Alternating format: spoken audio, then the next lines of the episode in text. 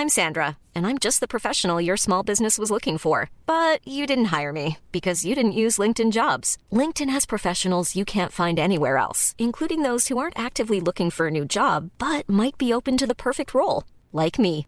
In a given month, over 70% of LinkedIn users don't visit other leading job sites. So if you're not looking on LinkedIn, you'll miss out on great candidates like Sandra. Start hiring professionals like a professional. Post your free job on linkedin.com/people today. Eu sou Mário Persona e essas são as respostas que eu dei aos que me perguntaram sobre a Bíblia.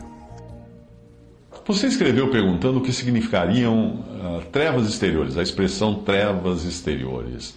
Essa expressão aparece ao menos três vezes no Evangelho de Mateus e significa a condenação eterna. Uma passagem em Mateus 8,12: E os filhos do reino serão lançados nas trevas exteriores, ali haverá pranto e ranger de dentes. Outra passagem, Mateus 22, 13. Disse então o rei aos servos: Amarrai-o de pés e mãos, levai-o e lançai-o nas trevas exteriores, ali haverá pranto e ranger de dentes. Outra passagem, Mateus 25, 30. Lançai, pois, o servo inútil nas trevas exteriores, ali haverá pranto e ranger de dentes. Judas, capítulo 1, versículo 13, também fala de trevas como sinônimo de condenação eterna, embora não especifique exteriores. Lá diz: ondas impetuosas do mar que escumam as suas mesmas abominações, estrelas errantes, para as quais está eternamente reservada a negrura das trevas. Nós sabemos que Deus é luz e nele não há trevas. 1 João 1,5. Portanto, trevas na Bíblia sempre indicam a ausência de Deus. Assim estava o universo, depois do cataclismo que envolveu a queda do diabo e antes que Deus trouxesse à tona a luz. Deus não criou a luz, a luz sempre existiu. Daí a diferença entre a expressão haja luz, que você vê lá em, em Gênesis, e as outras coisas que Deus efetivamente criou ali no capítulo 1 de Gênesis, que na verdade foi uma restauração do planeta Terra, que estava destruído, uma restauração do universo até para, em especial o planeta Terra, destruído após um evento que nós, do qual nós não temos nada dito dele na Bíblia, mas que mostra haver um intervalo entre o versículo 1 e 2 do capítulo 1 de Gênesis. Um intervalo de, sabe quantos? Bilhões, trilhões, quadrilhões, de anos, não sei. Números. O, o homem, no seu estado natural, é trevas internamente. Isso é assim. Cada incrédulo, cada incrédulo o seu interior está cheio de trevas.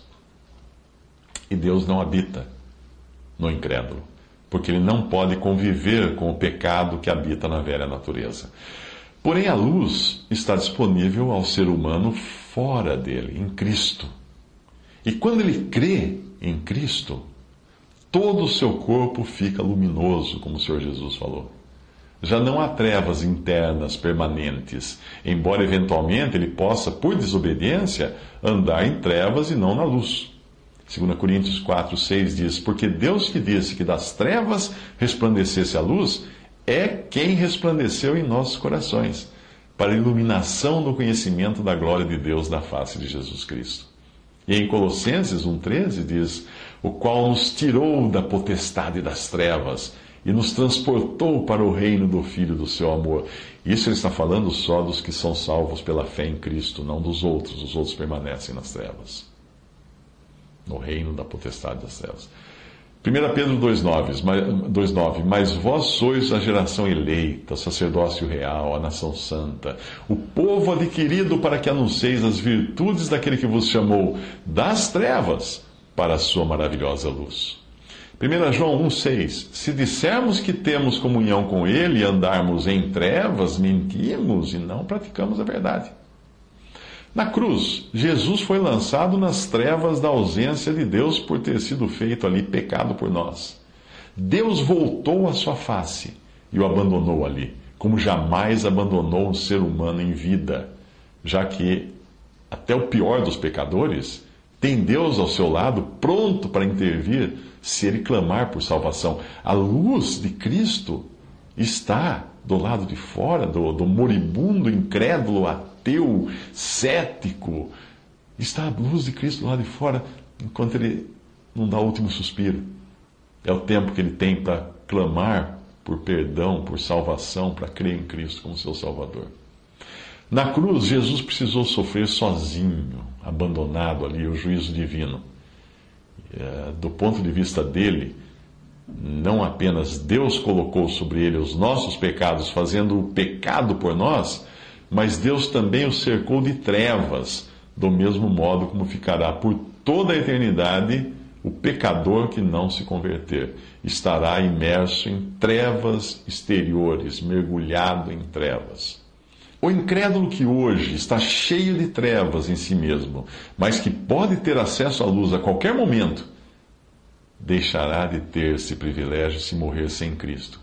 E será lançado nas trevas exteriores. Ali ele não apenas terá trevas dentro de si, mas também fora de si, ao redor de si, já que trevas significam a ausência da presença de Deus.